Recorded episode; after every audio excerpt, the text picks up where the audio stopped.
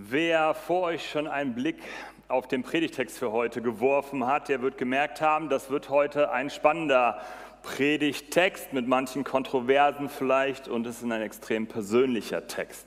Wir sind im Korintherbrief, da sind wir in dieser Reihe und wir sind im siebten Kapitel angekommen und der Schwerpunkt dieses Kapitels ist der Beziehungsstatus. Und die Frage, welcher Beziehungsstatus ist eigentlich so der beste? Wie ist es, wenn man einen Beziehungsstatus wechselt? Und was hat Paulus sonst noch für Tipps für die Menschen in Korinth und ihre Beziehungen damals gehabt?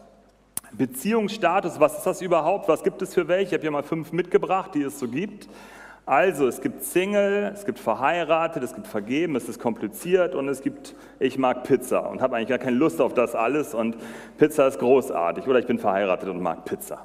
Das ist erstmal eine Möglichkeit, das zu differenzieren. Eine weit ähm, differenzierte Art, das zu betrachten, macht Facebook. Die haben noch mehr Optionen. Ich habe das mal hier von meinem Status ab. Also, es gibt Single in einer Beziehung, verlobt, verheiratet, in einer eingetragenen Lebenspartnerschaft, in einer Lebensgemeinschaft, in einer offenen Beziehung. Es ist kompliziert, getrennt, geschieden und verwitwet. Spannend ist, dass man sogar bei Facebook nur eine Option gleichzeitig anklicken kann. Man muss sich für eins entscheiden, wenn man was angeben will. Man kann nicht mehrere Sachen gleichzeitig. Und ihr fragt euch jetzt vielleicht die ganze Zeit, was ist dieses? Es ist kompliziert. Was ist damit gemeint? Ich habe euch mal ein Bild mitgebracht, so eine Situation. Es ist kompliziert. Schwer jetzt von außen zu sagen, welche Konstellation das ist, ob die alle voneinander wissen und wer mit wem zusammen ist, aber nach einer Minute hat man vielleicht eine Idee. Aber es ist so die Überschrift, es ist kompliziert. Menschen sind in ganz unterschiedlichen Beziehungen unterwegs. Und so ist das. Und da gibt es die verschiedenen Kombinationen. Nochmal die Übersicht, gibt es auch mehrere Sachen, die zusammenpassen und so wird es gelebt irgendwie sind es Schubladen so. Und irgendwie sind das auch wahnsinnig große Schubladen. Und was sagt das schon, verheiratet zu sein? Da gibt es auch große Unterschiede. Und mein Ziel ist jetzt nicht irgendwie Menschen in Schubladen reinzupacken, sondern genauer zu schauen, was ist da der Hintergrund? Wie ist es, wenn man einen diesen Status wechselt? Wenn man einen Status, einen Beziehungsstatus wechselt, und ich weiß damals noch, so die Anfangszeit bei Facebook, da war das ein großes Ding, wenn man gesehen hat, dass es gewechselt und Leute haben das gemacht und man dachte, uh, da ist noch eine Chance oder da ist keine Chance mehr oder wie sieht das aus? Das war ein großes Thema. Wenn man einen Beziehungsstatus wechselt, dann kommen da viele Emotionen in der Regel hoch. Entweder ganz viel Freude, ähm, Erwartung, man freut sich, dass man jetzt auf einmal mehr Freiheiten hat, dass mehr Verbindlichkeiten da sind.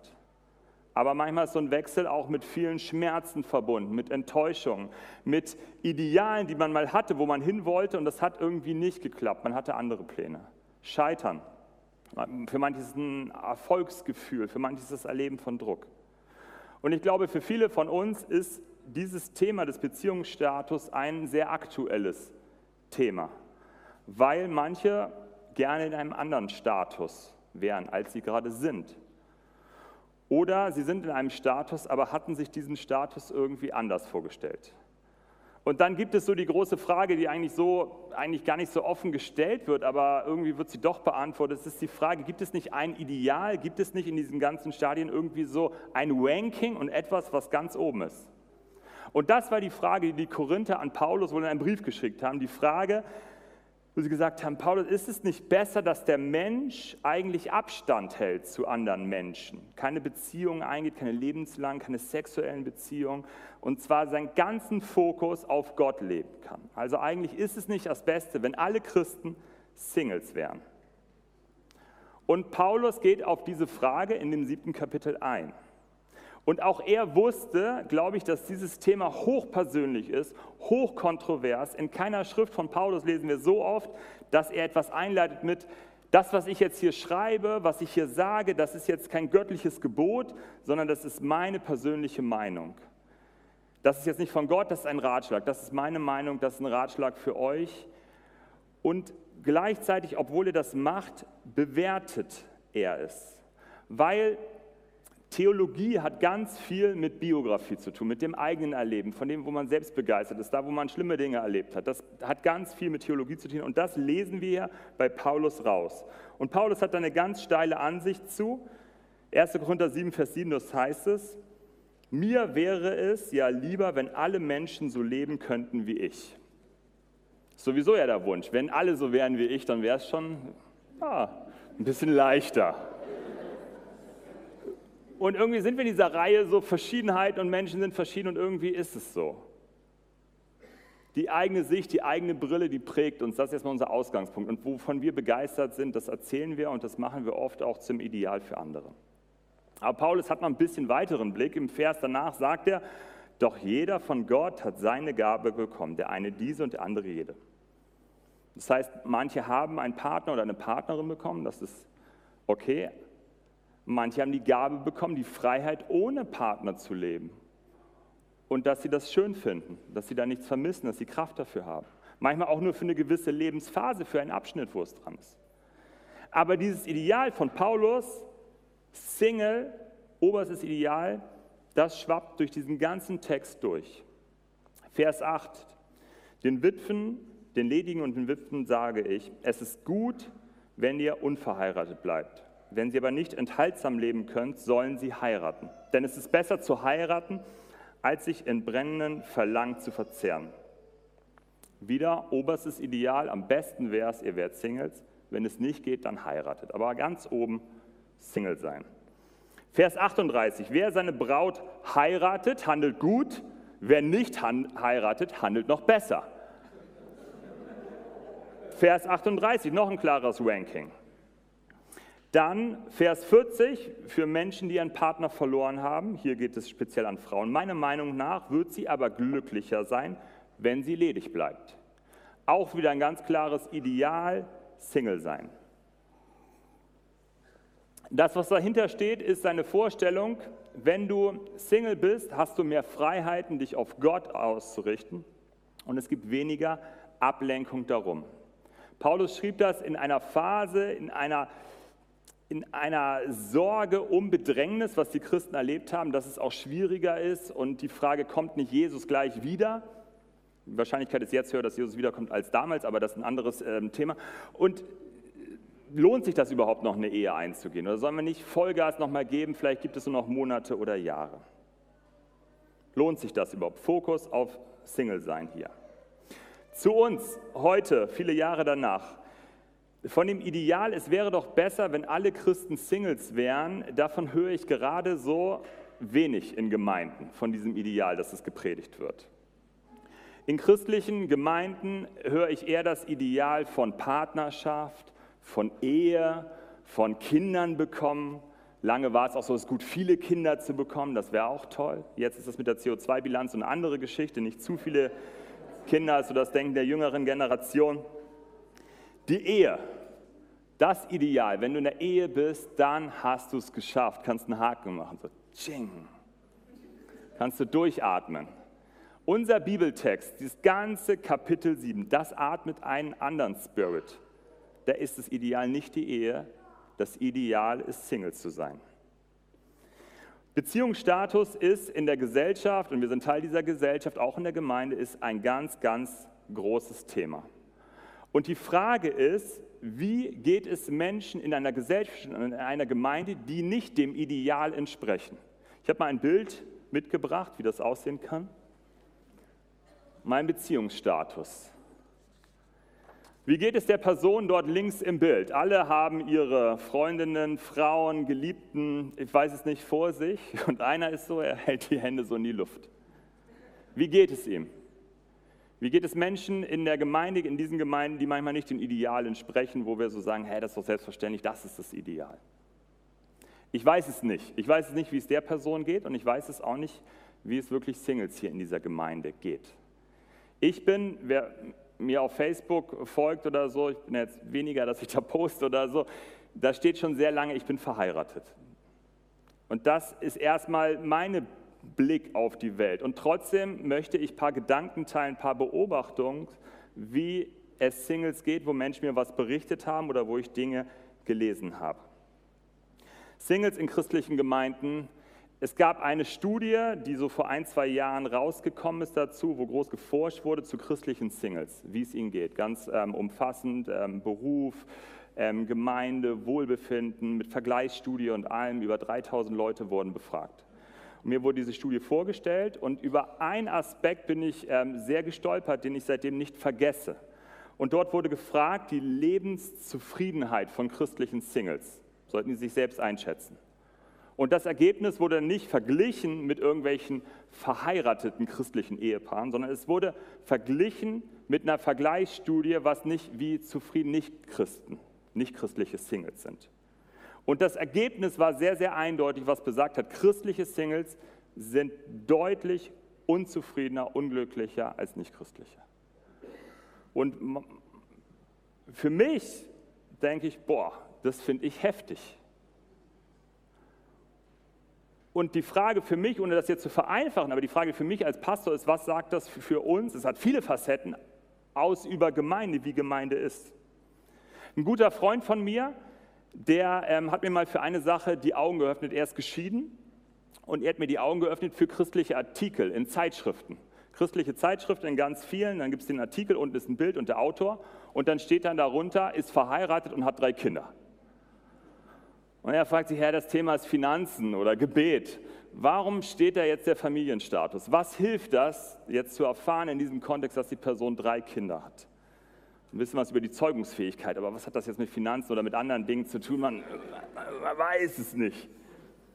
Wenn das Thema dieses Artikels wäre, wie lebe ich glücklich mit einer Großfamilie in 100 Quadratmetern, würde ich schon spannend finden. Das heißt nicht, dass jemand, der Single ist, darüber nicht einen großartigen Bericht schreiben kann. Aber wenn das jemand ist, der Kinder hat, würde mich das interessieren. Hat er acht Kinder oder findet er zwei Kinder eine Großfamilie und da so ein bisschen so ein Gefühl für zu bekommen?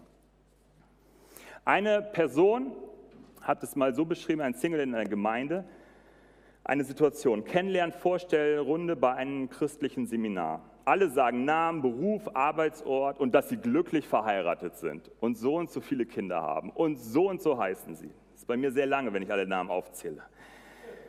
Nun nur, du hast nicht einmal eine Katze vorzuweisen und überlegst krampfhaft, was du sagen willst, wenn du an der Reihe bist. Versteht mich nicht falsch, ich bin kein Experte auf diesem Gebiet, ich habe hier keine einfachen Antworten, ich habe hier keine Lösungen. Ich mag so welche Runden. Ich erzähle gerne, dass ich vier Kinder habe und alle ihre Namen, das mache ich gerne. Aber irgendwie sind das diese Studie und manche Begegnungen, die ich mit Menschen habe, wo ich merke, hey, ich möchte, dass, dass ich, dass wir da irgendwie sensibler werden. Dass wir das irgendwie im Blick nehmen, wie diese Situation ist. Und vielleicht dieses christliche Ideal der Ehe, was wir sehr hochhängen, und ich bin Fan von der Ehe und äh, alles, aber gibt es da vielleicht Alternativen dazu? Und in diesem Brief, im Korintherbrief, gibt es ein ganzes Kapitel, was dieses Ideal auch aufzeigt, dass es auch ein Weg ist, Single zu sein. Und ich fange jetzt nicht an, von Jesus zu reden, der auch keine Ehe hatte. Vielleicht ist das jetzt nicht schlau, was ich jetzt sage oder versuche zu sagen, aber ich sage es trotzdem. An alle, die hier verheiratet sind im Raum. Vielleicht kennt ihr die Situation, vielleicht kenne auch nur ich sie. Ihr seid auf einer Party und zwar mal alleine, ohne euren Partner oder auf, äh, beim Kirchencafé. Und dann spricht euch jemand an und die erste oder zweite Frage ist, hey, wo ist eigentlich dein Partner? Wer, wer kennt so eine Situation in Gesprächen? Ja? Und ich verstehe das bei mir, wenn man die Möglichkeit hat, mit mir zu reden oder mit meiner Frau. Ich würde auch mit meiner Frau reden. Das ist okay. So. Das verstehe ich. Sie ist klasse und ich rede gern mit ihr. Aber manchmal denke ich halt so eine Phase, hallo, ich bin auch hier. Ich bin hier.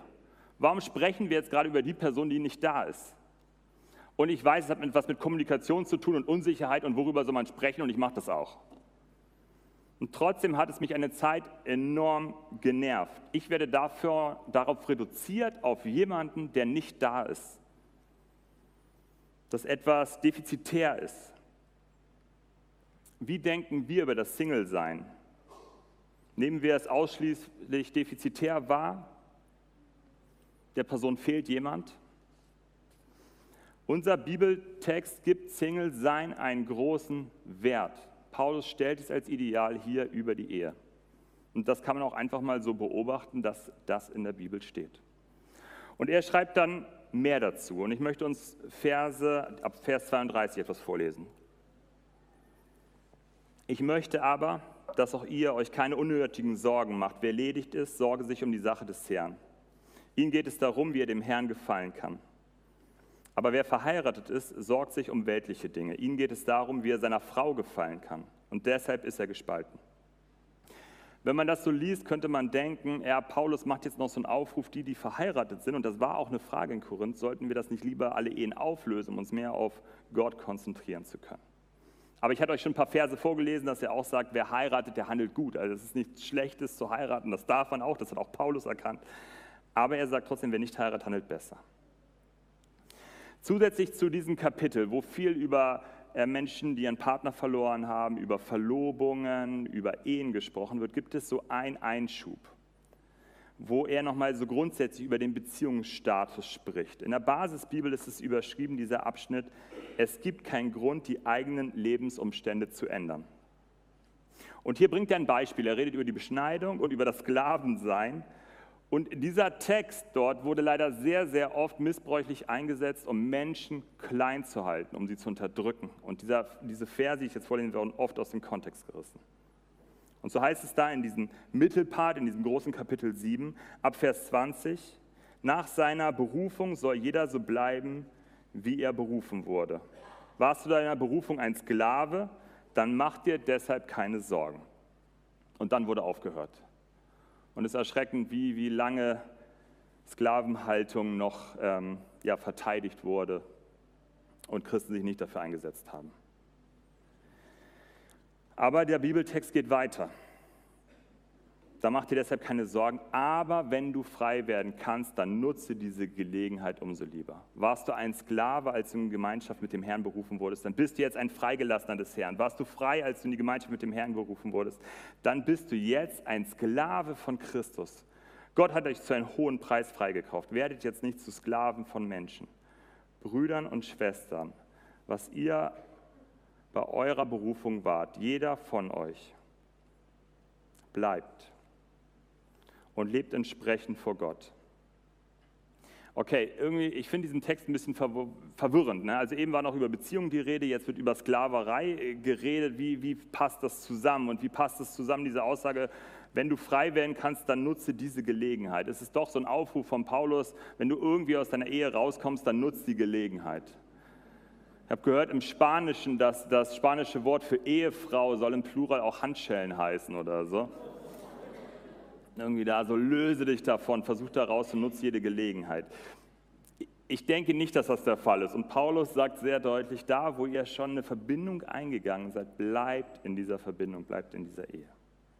So sehr Paulus das Ideal auch vom Single-Sein hochhält. Bleibt dort, bleibt da dran. Jetzt ist die Frage, okay, kann man das mit den Sklaven und den Freiwerden und Gelegenheiten nutzen? Ist das vielleicht, spielt er jetzt an auf die Singles?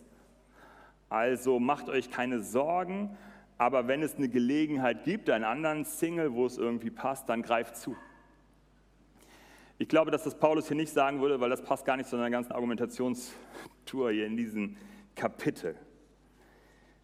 Es ist, klar dürfen Singles Gelegenheiten nutzen, dagegen wird auch Paulus nichts gehabt haben an dieser Stelle, aber es ist nicht die Argumentationstour. Er sagt hier, es ist irgendwie ein Einwurf, eine Ermutigung, für Sklaven, macht euch keine Sorgen, aber wenn es die Möglichkeit gibt, was zu ändern, dann nutzt das, tut das.